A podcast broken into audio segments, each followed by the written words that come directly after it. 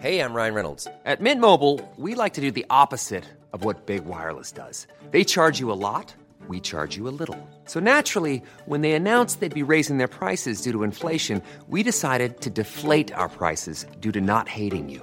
That's right. We're cutting the price of Mint Unlimited from $30 a month to just $15 a month. Give it a try at mintmobile.com slash switch. $45 upfront for three months plus taxes and fees. Promo rate for new customers for limited time. Unlimited more than 40 gigabytes per month. Slows. Full terms at mintmobile.com.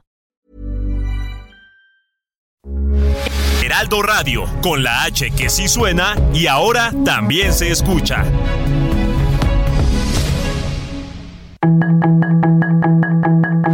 Tarde a tarde, lo que necesitas saber de forma ligera con un tono accesible. Solórzano, el referente informativo.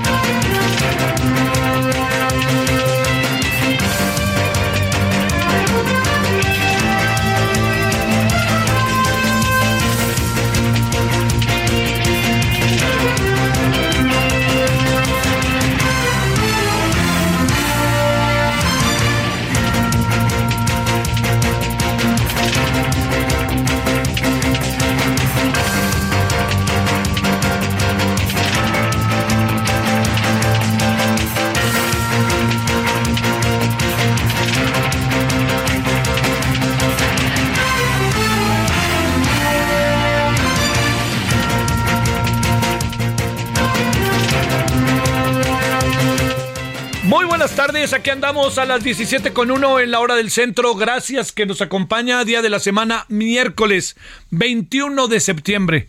Gracias que está con nosotros, 2022, 98.5 de FM Heraldo Radio. Estamos en referente, gracias en nombre de todas y todos quienes hacen posible la emisión. Bueno, este, yo, yo le diría que, que el, el tema se concentra, en el caso de nuestro país, en la en todo lo que a lo largo de este día, de estos días, ha sucedido en la Cámara de Senadores, ¿no?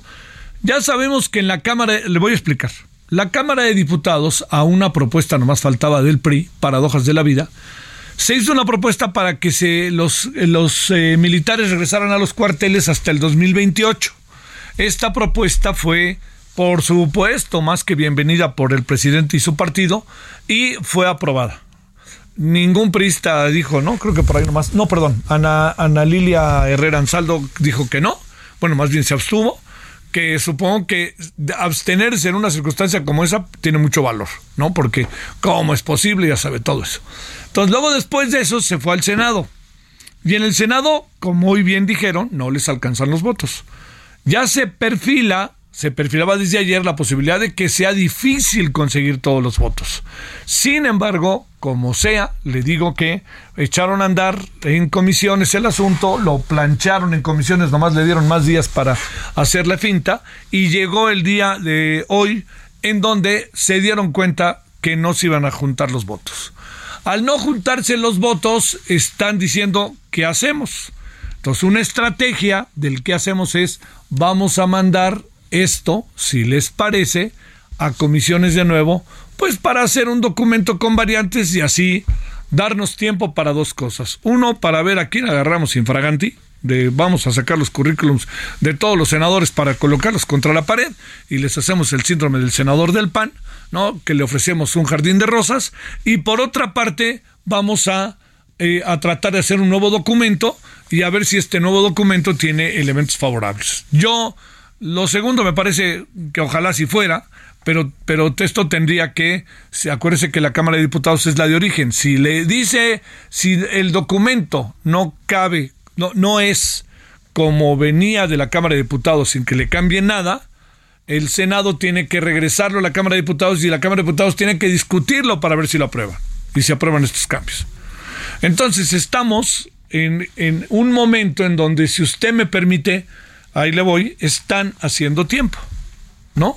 Están haciendo tiempo para ver si logran persuadir a los diputados, a los senadores están haciendo tiempo para ver si le sacan el currículum a los senadores y dicen, ándale, ahí te voy por Tito, dice si votas a favor o en contra, para que le hagan el síndrome del, del, del PAN. Y estamos también ante algo que en el fondo es una importantísima discusión, que es el desarrollo de la estrategia de seguridad del país por los próximos años. Yo ayer le decía que algo que puede ser sumamente interesante e importante es que lo que se haga sea que la eh, que no que no termine en el 2028. O sea, yo diría que aquí hay dos discusiones. Una ya perdida, que es la Guardia Nacional, forma parte del ejército, y si les parece bien y si no también.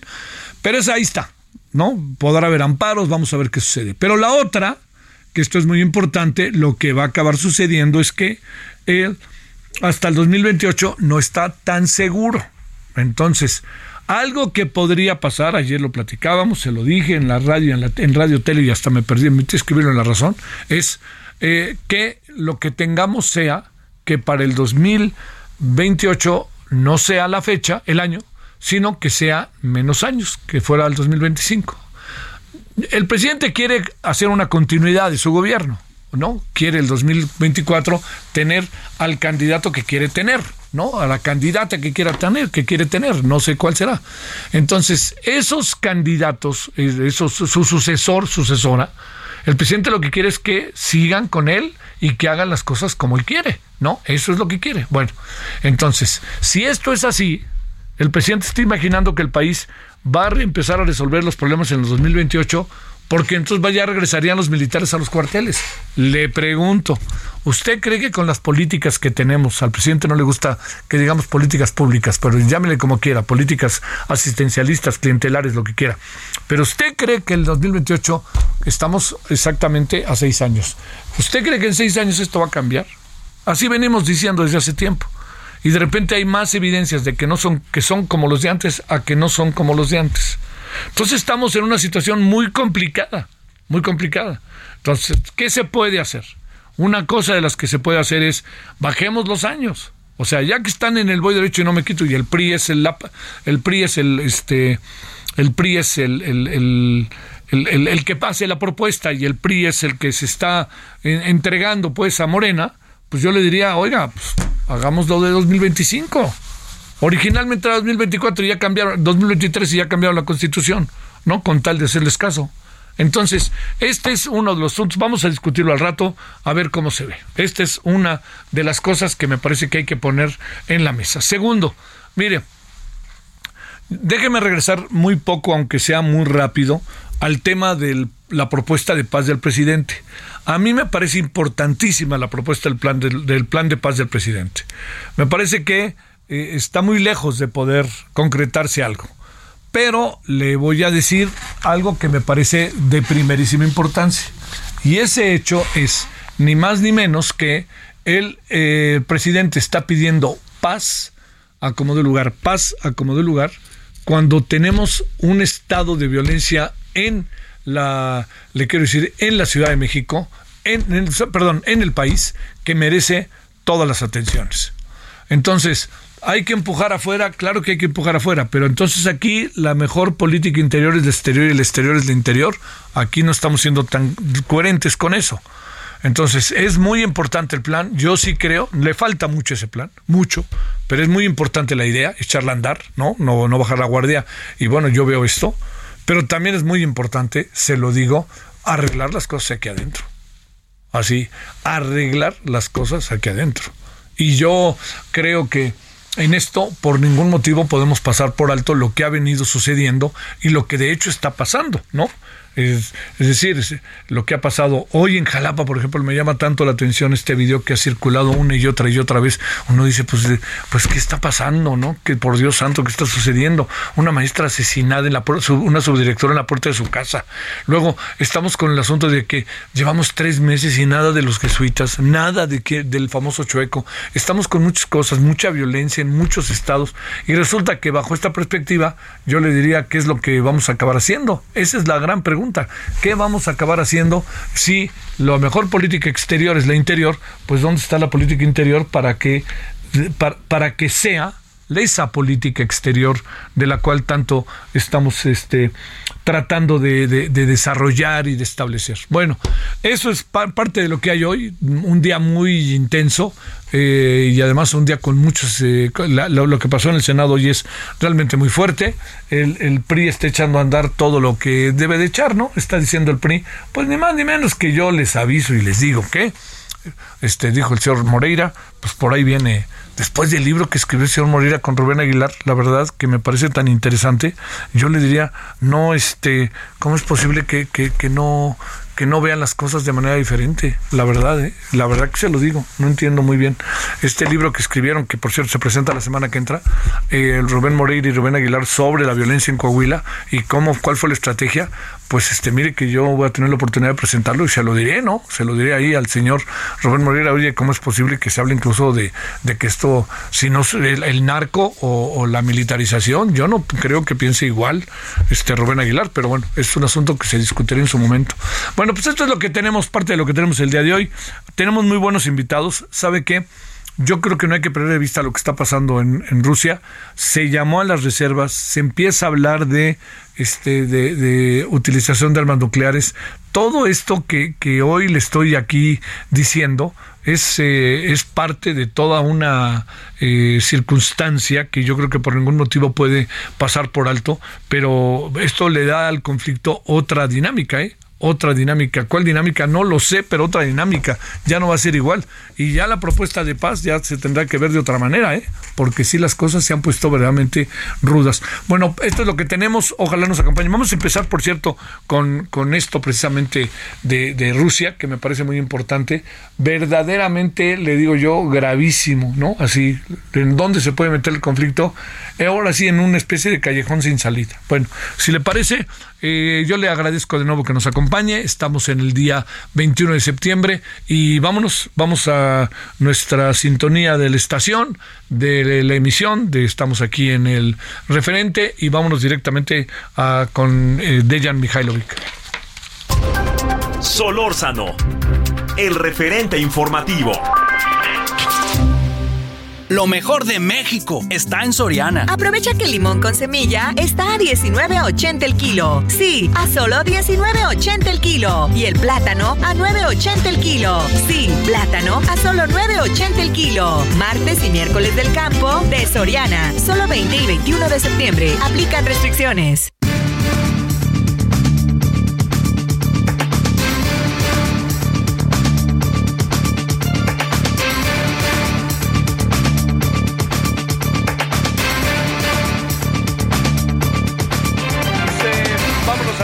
Con 12. Antes de irnos con el lesionado doctor Mihailovic, vámonos, si le parece, a hacer un resumen breve de lo que de lo que está pasando, que no ha dejado de pasar en la Cámara de Senadores con Misael Zavala. A ver, Misael, cuéntanos qué hay hasta ahorita ya como hecho. A ver, buenas tardes, buenas tardes al auditorio. Pues eh, te comento que debido a que no contaban con los votos para la reforma constitucional, Morena y aliados frenaron ya el proceso legislativo en donde se votaría la reforma para prorrogar la permanencia de las Fuerzas Armadas en tareas de seguridad pública hasta el 2028.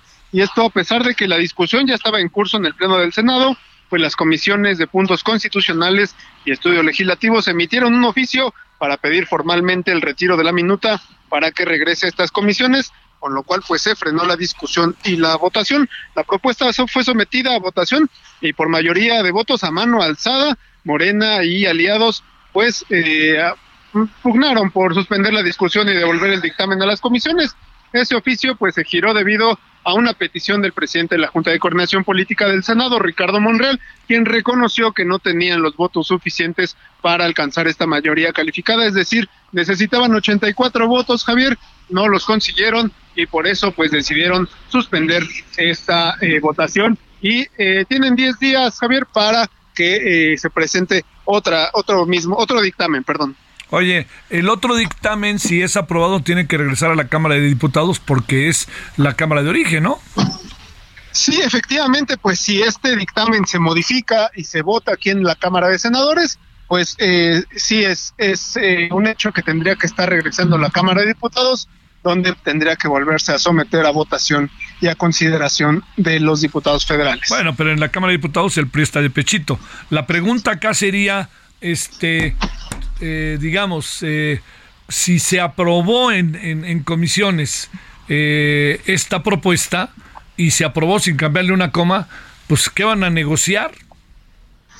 Pues precisamente hoy se le cuestionaba este punto a Ricardo Monreal, quien es el coordinador de Morena en el Senado, y decía pues que están dispuestos a cambiar este quinto transitorio, es decir, si están dispuestos a moverle a la minuta o al dictamen que estarían realizando aquí en el Senado de la República, con la finalidad de que la oposición pues les dé los votos para conseguir estas estos 84 votos de los legisladores que tendrían que estar aprobando esta reforma. Ahora resulta. Misael, muchas gracias, buenas tardes. Gracias, Javier. Buenas tardes. Bueno, ahora sí, vámonos con uno de los temas del día, que de los días, diría yo, que es el tema de Rusia, las reservas, el llamado de las reservas allá en, en, Moscú en un mensaje de Putin, el tema de las armas nucleares, bueno, todo esto. Le quiero agradecer a Dejan Mihailovic, doctor, experto en geopolítica y relaciones internacionales, académico del Instituto Tecnológico de Estudios Superiores de Monterrey, del TEC. Dejan, pues antes que nada, pronta recuperación futbolera, ¿cómo estás? Eh, muchísimas gracias, muy bien, muy bien. Un gusto saludarte a ti, a tu equipo de producción y desde luego un gran saludo para nuestro auditorio. ¿No hubo manera de culpar al árbitro de lo sucedido? No, para nada, pues ya sabes, es el típico autoengaño donde una persona mayor se, se, se, cree de 30 años y, y, las consecuencias pues ahí están. Yo por eso ya, este, ahora sí corro en defensa propia, pero este, ya meterme en una cancha con todas las ganas que me dan, ya murió por la patria. Dejan, eh, ¿qué significa los dos anuncios hoy del el señor eh, Vladimir Putin y qué puede pasar con el conflicto? Reservas, armas nucleares, ¿qué alcanzas a ver? Sí, bueno, eh, pues yo creo que hoy definitivamente quedó al descubierto eh, una serie de cuestiones que si no lo veíamos en el principio de este conflicto, solo podíamos imaginarlo. Eh, el Occidente y Rusia están en un conflicto directo, están en una confrontación militar abierta, el escenario es el territorio ucraniano y los objetivos que tienen son los que tienen que ver con la competencia geopolítica feroz para precisamente redefinir el futuro orden mundial eh, desde la perspectiva eh, de hoy que se antoja muy alejado, Javier, de los principios de una convivencia pacífica y armoniosa entre eh, pueblos y países.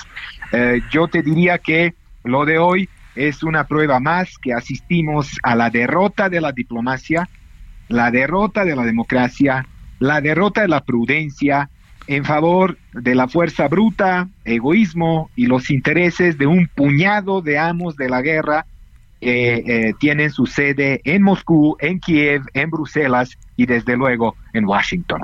Yo creo que una primera evaluación es que eh, eh, esto es una invitación a la escalada, o sea, van a escalar los conflictos en todas las frentes, eh, tendremos eh, unas condiciones económicas muy desfavorables, eh, unas condiciones en el mercado mundial de energéticos muy desfavorables, tendremos una subida abrupta de gastos militares prácticamente a diestra y siniestra y lo más doloroso, tendremos un nivel de tolerancia política mínimo. esto es prácticamente un escenario bastante pesimista para eh, al menos eh, futuras semanas, Javier. Oye, eh, híjole, se pone fuerte. A ver, te, te, planteo, ¿nos dice algo, la, te dice algo la propuesta del presidente López Obrador o parece un poco cándida, parece muy difícil de asirse? ¿Qué es lo que ves de esto como un elemento que inevitablemente te lo pregunto en función de cómo están las cosas en México, ¿no?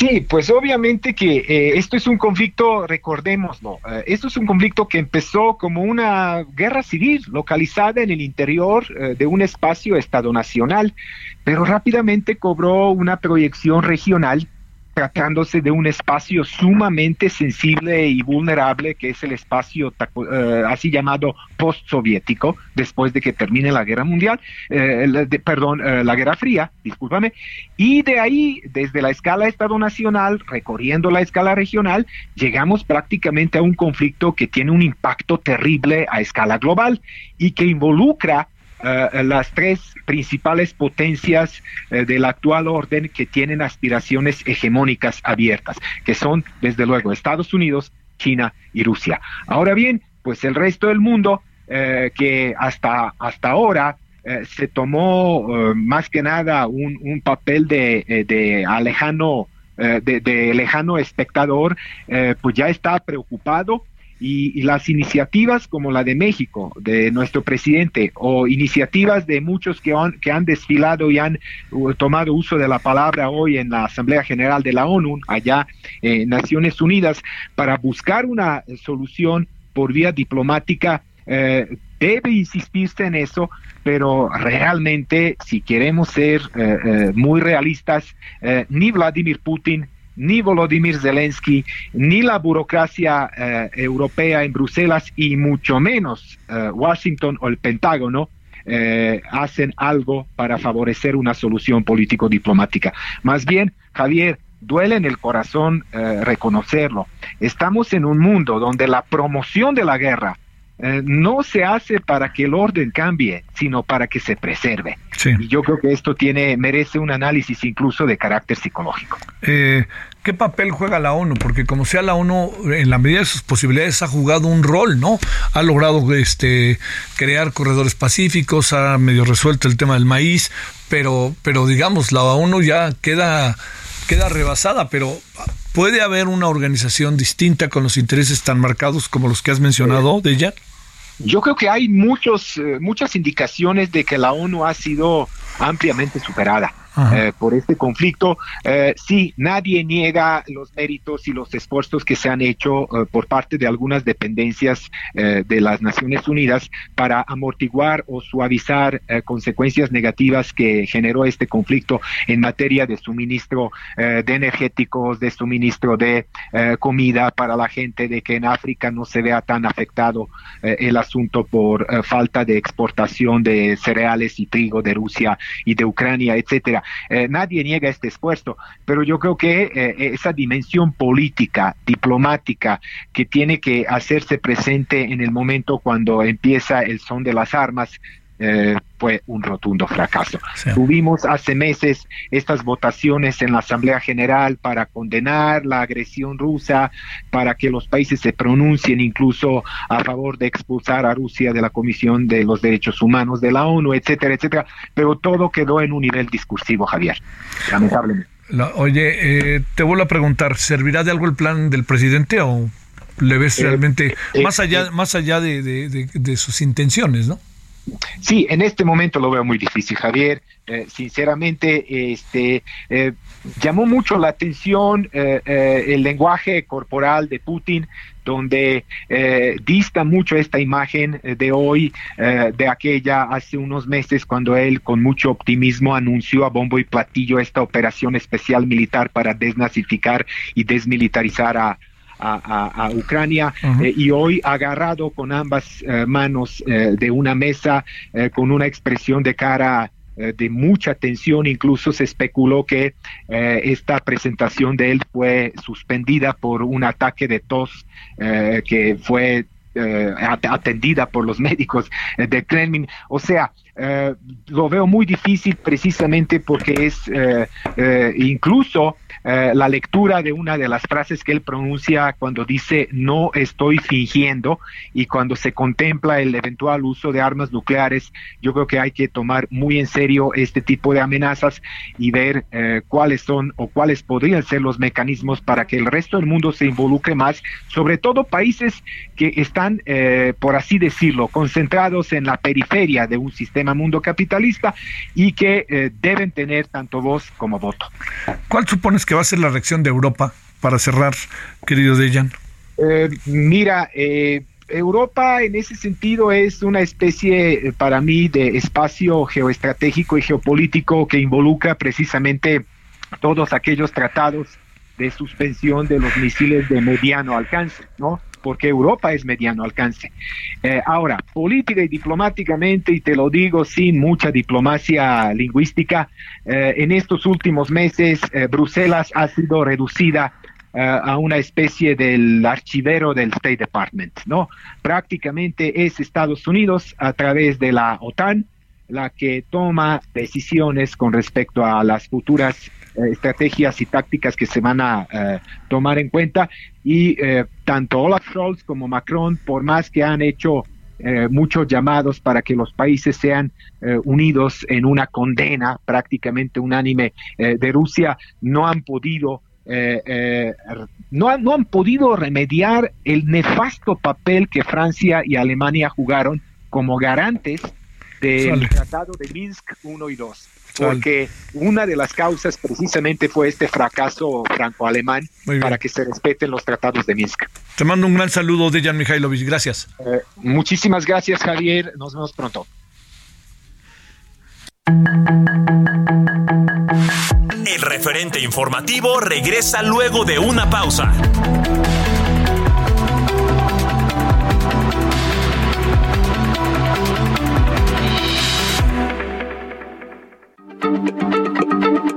Heraldo Radio, la H se lee, se comparte, se ve y ahora también se escucha.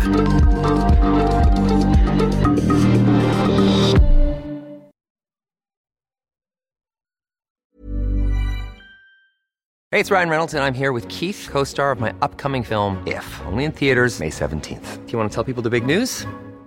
All right, I'll do it. Sign up now and you'll get unlimited for $15 a month in six months of Paramount Plus Essential Plan on us. Mintmobile.com slash switch. Upfront payment of $45 equivalent to $15 per month. Unlimited over 40 gigabytes per month. Face lower speeds. Videos at 480p. Active Mint customers by 531.24 get six months of Paramount Plus Essential Plan. Auto renews after six months. Offer ends May 31st, 2024. Separate Paramount Plus registration required. Terms and conditions apply if rated PG.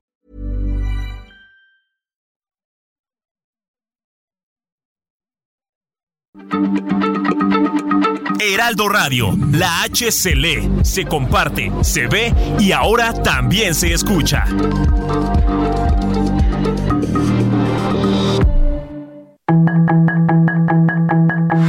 Estamos de regreso con el referente informativo.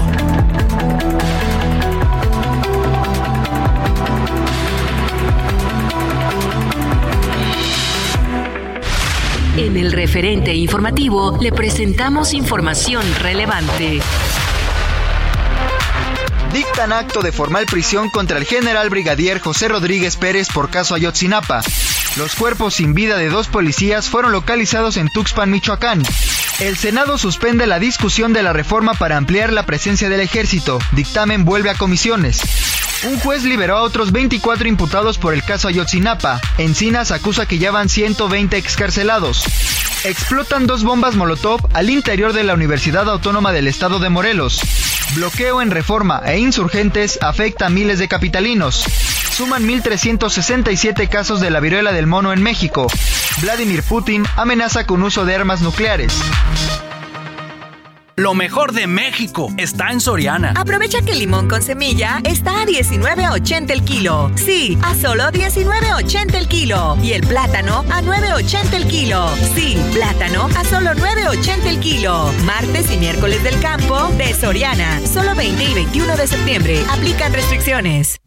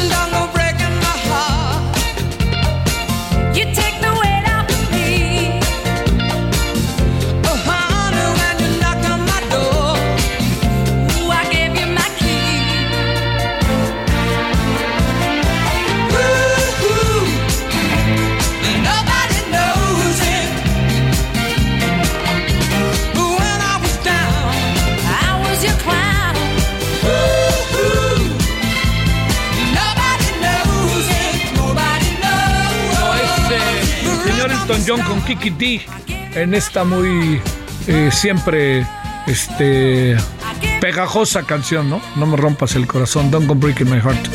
Este, esto porque nos acordamos de Elton John, porque fíjese que Elton John resulta que se va a ir ni más ni menos que a la Casa Blanca a cantar ahí en la Casa Blanca con algo que yo creo que este funciona más que de manera interesante y bien porque va a ser una noche en que la esperanza y la historia riman una referencia, Riemann, una referencia a un poema de Seamus Heaney que Joe Biden cita a menudo. Entonces, ahí le van a hacer pues un homenaje y al tiempo que va a ser una sesión, una noche que seguramente será muy, mucho, muy atractiva. Bueno, 17.33 en la hora del centro.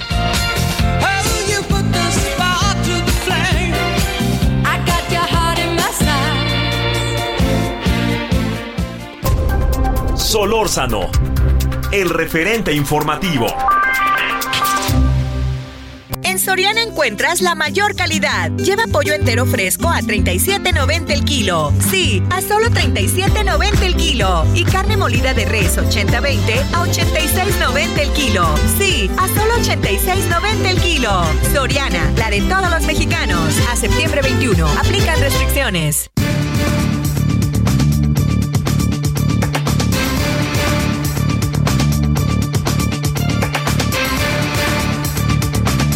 Bueno, oiga, este, gracias Isaías, me manda un, una, una, comunicación del gobierno de Tamaulipas. Yo creo que es importante leerla textual respecto a la presunción de que estarían deteniendo en cualquier momento al, al gobernador electo de Tamaulipas, Américo Villarreal. Esto es lo que se dice el gobierno, esto es lo que dice el gobierno de Tamaulipas.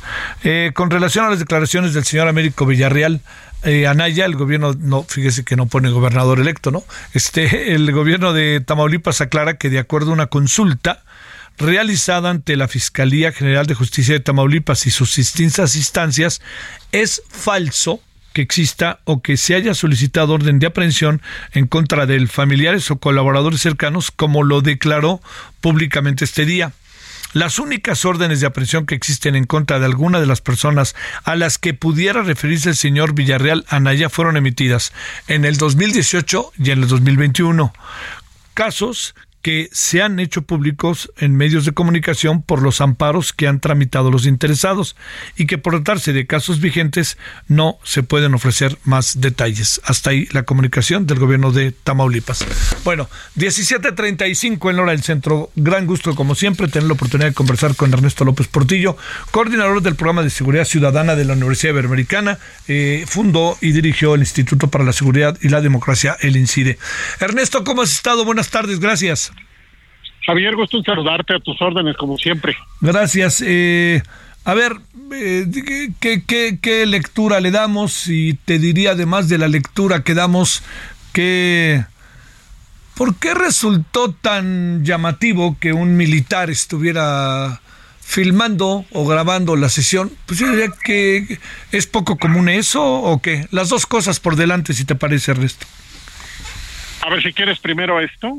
Eh, yo lo encontré en Twitter, en un tweet subido por el periodista Jorge Medellín, en donde aparece la imagen de un miembro de La Serena acreditado como medio de comunicación tomando fotografías adentro de la, del pleno del Senado el día de ayer. Esto admite varias interpretaciones, pero es en mi concepto especialmente delicado que cualquiera pueda interpretarlo, creo yo, con razón, como un posible acto de intimidación. ¿Puede no serlo? Sí, puede no serlo, pero es sede legislativa. Y en la sede legislativa, el valor fundamental de esa sede es que las los legisladores deben ejercer el derecho y la responsabilidad de emitir su opinión sin ningún tipo de interferencia, en este caso de un sujeto uniformado que representa a uno de los actores interesados en lo que se está discutiendo en ese momento. Entonces, repito, admite varias interpretaciones, una de ellas, habida cuenta además, Javier, que se dio a conocer que en efecto estaban presionando de manera ilegítima no sé si ilegal, pero sin duda ilegítima, estaban presionando a quienes iban a votar en contra. Entonces, el contexto siempre da, el análisis siempre es contextual. Entonces, no es solo la foto de esa persona, de ese militar tomando fotografías ahí, sino el contexto de presión lo que nos hizo levantarlo en Twitter, denunciarlo y cuestionarlo con, con la convicción de que sin duda podía formar parte de una estrategia de presión, Javier. Sí. Sí, sí, sí. Ahí es el, el contexto y subcontexto, dirían los clásicos. Siempre, siempre. Los análisis no funcionan si no hay contexto. Sí, claro. al revés, si tú des contexto. Entonces, si tú me dices que no teníamos ninguna noticia de presión, si el secretario de Gobernación no hubiera llamado a legisladores como se ha informado que sucedió, e incluso los propios secretarios de la Defensa y secretario de Marina, según denuncias de senadores, habrían llamado para presionar, si tú no tienes eso en la mesa, el contexto es otro, Javier. Bueno, eso es lo primero respecto a lo que comentabas. Ahora, ¿qué pasó hoy? Mi primera, la primera provocación para el análisis de tu auditorio, Javier, es que pensemos que lo que vimos fue unas, fueron vencidas, fuercitas le llamamos, y no discusiones soportadas en quién podía contestar mejor a la pregunta de cómo se reducen las violencias en México. Es decir, hubo una confrontación política, se midieron fuerzas, se hizo todo lo que se pudo desde ambas ambos frentes en términos de mostrar su, su, su poder, su capacidad y su influencia política, pero no asistimos otra vez, una vez más, no asistimos a un debate informado, sólido, que en uno y en otro de los frentes, a favor y en contra, sí se profundizara en la política de seguridad Ah. y, en, y en qué le falta a la política de seguridad. Es cierto, quienes proponían la ampliación del plazo no trajeron con ellos evidencia de que las Fuerzas Armadas están siendo la vía, eh, la, la herramienta adecuada para construir la paz. Pero también es cierto que quienes dijeron no, tampoco traían un análisis basado en evidencias sólido que de manera irrefutable demostrara su posición no desde una perspectiva política general, de frases generales, retórica, retórica de gran impacto, no, sino en concreto, ¿qué le está pasando a la política de seguridad? Se supone que estaban discutiendo la política de seguridad, Javier, no terminaron discutiendo la política de seguridad, lo que terminaron discutiendo era quién, lo que terminaron haciendo es lo, quién tenía más fuerza para conseguir los votos. Claro. Y eso fue lo que pasó. Entonces, se intentó, se intentó aplastar el disenso, se intentó eh, fracturar la coalición que dijo no, no se logró, pero entendamos que la diferencia fue de 10 votos o u 11, Javier, recuérdame cuántos fueron. 10. 10 votos. Estuvimos a 10 votos de una prolongación de un hecho que en realidad desnuda la incapacidad civil para darnos seguridad. El fondo de la discusión no son los militares. Los militares son la consecuencia del fondo de la discusión. Y el fondo de la discusión es que los civiles no hacen su trabajo. En un sistema nacional de seguridad pública que lleva 27 años instalado, 27 años, Javier. un sistema que prometió crear políticas de seguridad profesionales, etcétera. Entonces, terminó la sesión, terminó el tema, digamos, pero la pregunta sigue siendo la misma. ¿Qué vamos a hacer en seguridad? ¿Por dónde va a ir este país? ¿Se va a reactivar el Sistema Nacional de Seguridad Pública o no? ¿Pueden trabajar juntos después de esto? Yo creo que no. Y tendrían que trabajar juntos porque el mandato que les damos, las personas que votamos, el mandato que les damos es que nos den seguridad. Ajá tienen que trabajar juntos para darnos seguridad y por eso se creó el Sistema Nacional de Seguridad Pública, fundamentalmente para coordinarse. ¿Se van a coordinar después de esto o seguiremos en las venciditas? A ver quién gana. Parece que en 10, oye, parece que en 10 días regresamos al segundo capítulo de las venciditas. ¿Por qué? No te entiendo. Porque en 10 días parece que se va a volver a discutir el asunto después de que de nuevo esté en comisiones. Ya, bueno, si así sucede, otra vez, ¿cuándo vamos a discutir la política de seguridad? y cuándo? A ver, para decirlo de manera muy clara para, para la gente que nos escucha, ¿quién explicó cuándo que los militares, por ejemplo, tienen las metodologías adecuadas para reducir la violencia contra las mujeres? No. Yo no, yo no lo escuché. ¿Quién discutió, discutió que los militares tuvieran estuvieran auténticamente fortaleciendo su capacidad de investigación de delitos y de llenado del informe policial homologado, que es una cosa que estoy enterándome todos los días que hay problemas con los militares para el llenado del IPH. Entonces, para decirle al, auditorio, ¿por qué hablamos de lo concreto y de la evidencia? Pues porque la seguridad se construye en la calle todos los días. No es un discurso. ¿Tienen o no tienen las instituciones civiles y militares capacidades para reducir las violencias?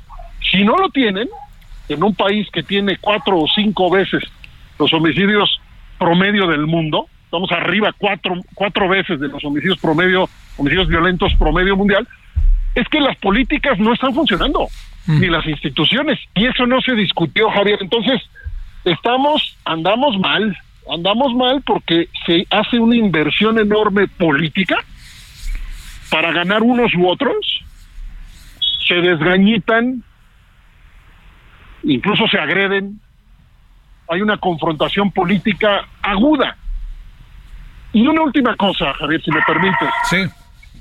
¿En dónde queda la relación entre las Fuerzas Armadas y las fuerzas de oposición? Ojo. Sí Deterioradas. Sí, deterioradas, pero además politizadas. Claro. Las Fuerzas Armadas están defendiendo su agenda públicamente, están deliberando públicamente y al parecer, esto no lo puedo afirmar, incluso los propios titulares de las instituciones castrenses estarían presionando para seguir adelante con la ruta militar de la seguridad. Un presidente colombiano dijo en 1959, en el famoso discurso en el Teatro de la Nación allá en Colombia. Dijo, si las Fuerzas Armadas entran a deliberar, entran armadas. Por, es, por eso la Constitución divide a las Fuerzas Armadas, las separa de la política. Entonces aquí estamos en un extravío que no se resolvió hoy. No. Que ahí sigue y ahí seguirá. Entonces, ya hablaremos en 10 días. Pero si vamos a hablar de lo mismo, entonces la pregunta es la misma. ¿Cuándo vamos a resolver la creación de políticas de seguridad de instituciones profesionales que rindan cuentas civiles? Que es lo que dice la Constitución hoy. Así que todos estos ángulos, Javier, a valorar, sí celebro, debo decirlo con toda franqueza, por supuesto que celebro lo que pasó hoy, porque yo no sabía, yo no sabía y no creía que hubiera más de uno, dos o tres senadores, senadoras que dijeran no, ¿eh? Yo, yo te, te, confieso mi sorpresa, porque además esas senadoras y senadores que dijeron no, en este momento son seguramente catalogados como adversarios por parte de las Fuerzas Armadas. Sí. Oye. Y eso es muy delicado, Javier. Una opinión brevísima, si te parece, por tenemos todavía acá otras cosas. Eh, el gobernador de Texas ha declarado terroristas a los cárteles de la droga y ya le mandó la carta al señor este presidente de Estados Unidos y a la vicepresidenta Kamala Harris. Una opinión sobre eso. Híjole, ese es uno de los temas más delicados, tal vez el más delicado de toda la relación bilateral. ¿Por qué? Porque si se catalogan así y en efecto así se decide en los Estados Unidos, se formaliza, en la política federal, la política federal, de calificar a los a los a los grupos eh, de narcotráfico y otros delitos como terroristas, tendría que modificarse completamente la relación bilateral, entre otras cosas, Javier, porque las leyes modifican las relaciones en términos de cooperación, de cooperación, cuando tú tienes actores a los que los calificas bajo esa categoría. Sí. Eh, hablemoslo con calma, pero es, es eh, sería un apretón de puerca hacia la presión política y probablemente al cambio de las condiciones de la relación en donde las cosas no andan muy bien en términos de construcción de confianza entre dos socios que deberían estar trabajando juntos sin la menor duda de una manera mucho más eficaz. Te mando un gran saludo, Ernesto López Portillo. Gracias. Abrazo, Javier. Gracias. 17:48 en la hora del centro. Eh, bueno, ¿qué pasó en la Cámara de Senadores? ¿Cómo lo ve un senador de oposición, como es el caso de Clemente Castañeda, coordinador del Movimiento Ciudadano en el Senado de la República? Clemente, senador, ¿cómo has estado? Buenas tardes. Javier, qué gusto saludarte a ti y a todo tu auditorio. ¿Cómo, cómo, Clemente, cómo viste lo de hoy, eh? Este, porque pues de repente ah, no vaya a ser que estemos aplicando, si no es ahora será mañana, ¿no? no, a ver, Javier, está, muy lejos, digamos, de ser algo así como un triunfo, pero yo creo que sí valió la pena, eh, digamos, el debate legislativo, la evidencia de la mayoría de no tener los votos suficientes para aprobar esta minuta. Y creo que siempre vale la pena el espacio para la reflexión y para el diálogo parlamentario. A final de cuentas, de eso se trata, o de eso se debería tratar siempre el Senado de la República. Creo que sirvió también para evidenciar eh, cuáles son los argumentos de las partes. Desde Movimiento Ciudadano hemos insistido en que un proyecto como el que querían aprobar, pues lo único que hace es confirmar y prolongar una estrategia militarista para enfrentar el tema de la inseguridad que no ha dado resultados y los resultados o la falta de los mismos pues están a la vista de todos. Por eso es que creo que es muy conveniente que el tema cuando menos se haya pausado, nosotros queríamos que se votara naturalmente para de una vez despejar el fantasma de la militarización. No se logró eso, pero se le puso una pausa a esta discusión donde yo esperaría que el gobierno federal y su mayoría reflexionen al respecto. Oye, eh, híjole, a ver, te planteo Clemente, viendo la experiencia que hemos tenido, no se ve que esto vaya a pasar. ¿Qué supones que sucederá? Este, te pregunto, ¿sabes tú de presiones concretas que hayan este, vivido, recibido los senadores de oposición? No tanto del Movimiento Ciudadano, porque pienso que Movimiento Ciudadano estaba muy claro, pero no va a ser que también recibieron presiones. ¿Hubo algo de eso, Clemente?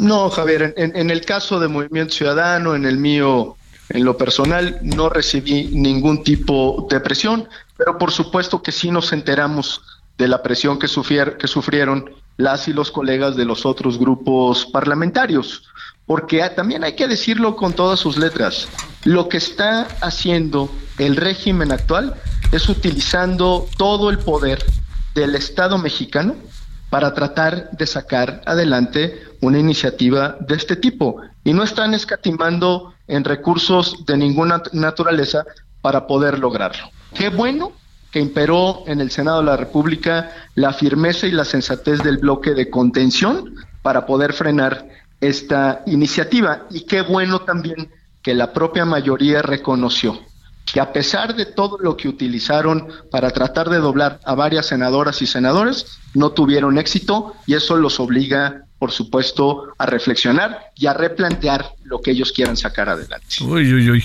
Clemente, te, vuelvo a plantear, no, no estaremos ante, si no es ahora, será mañana, este, o lo planteamos de otra manera, este, están haciendo tiempo como si fuera partido de fútbol, o sería de otra manera, estos días van a tratar de agarrar a senadores o senadoras para presionarlos aún más, cuando le saquen su currículum y su pasado los condena.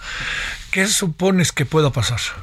No, puede, yo no, descarto ningún escenario, Javier, lo digo con mucha responsabilidad, pero también debo decir, para que el auditorio se entere, que yo vi un bloque de contención firme, resuelto y convencido de que esta reforma o este intento de reforma constitucional era nocivo y es nocivo para la vida pública de México. Ahí prácticamente todos los grupos parlamentarios le dijimos al gobierno y le dijimos a la mayoría lo que deberíamos de estar discutiendo aquí no es si prolongamos la presencia de las Fuerzas Armadas en las tareas de seguridad, es cómo le damos condiciones a las Fuerzas Armadas para que regresen a los cuarteles, lo que implica fortalecer a las policías y a los cuerpos civiles de seguridad, que dicho sea de paso, están completamente abandonados, pues si nuestro reclamo es que durante tres años y medio, pues prácticamente se les olvidó ya no digamos eh, el, el programa de fortalecimiento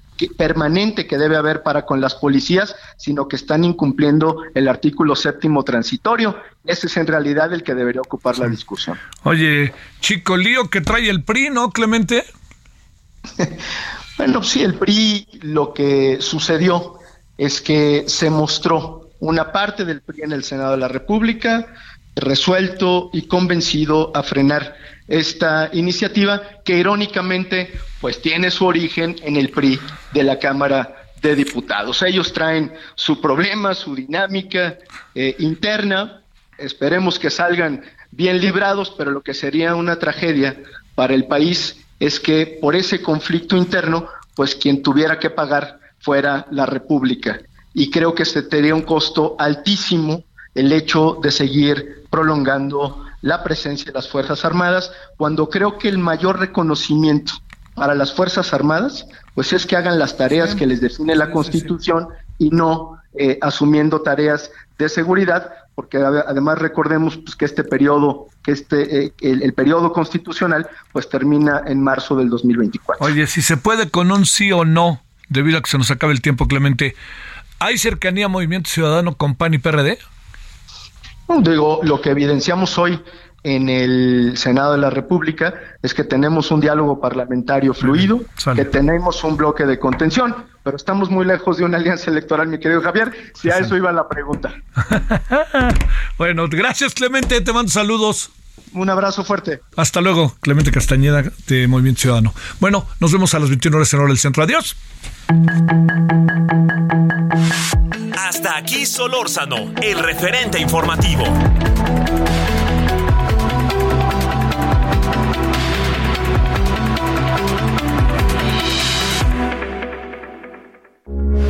Heraldo Radio, con la H que sí suena y ahora también se escucha.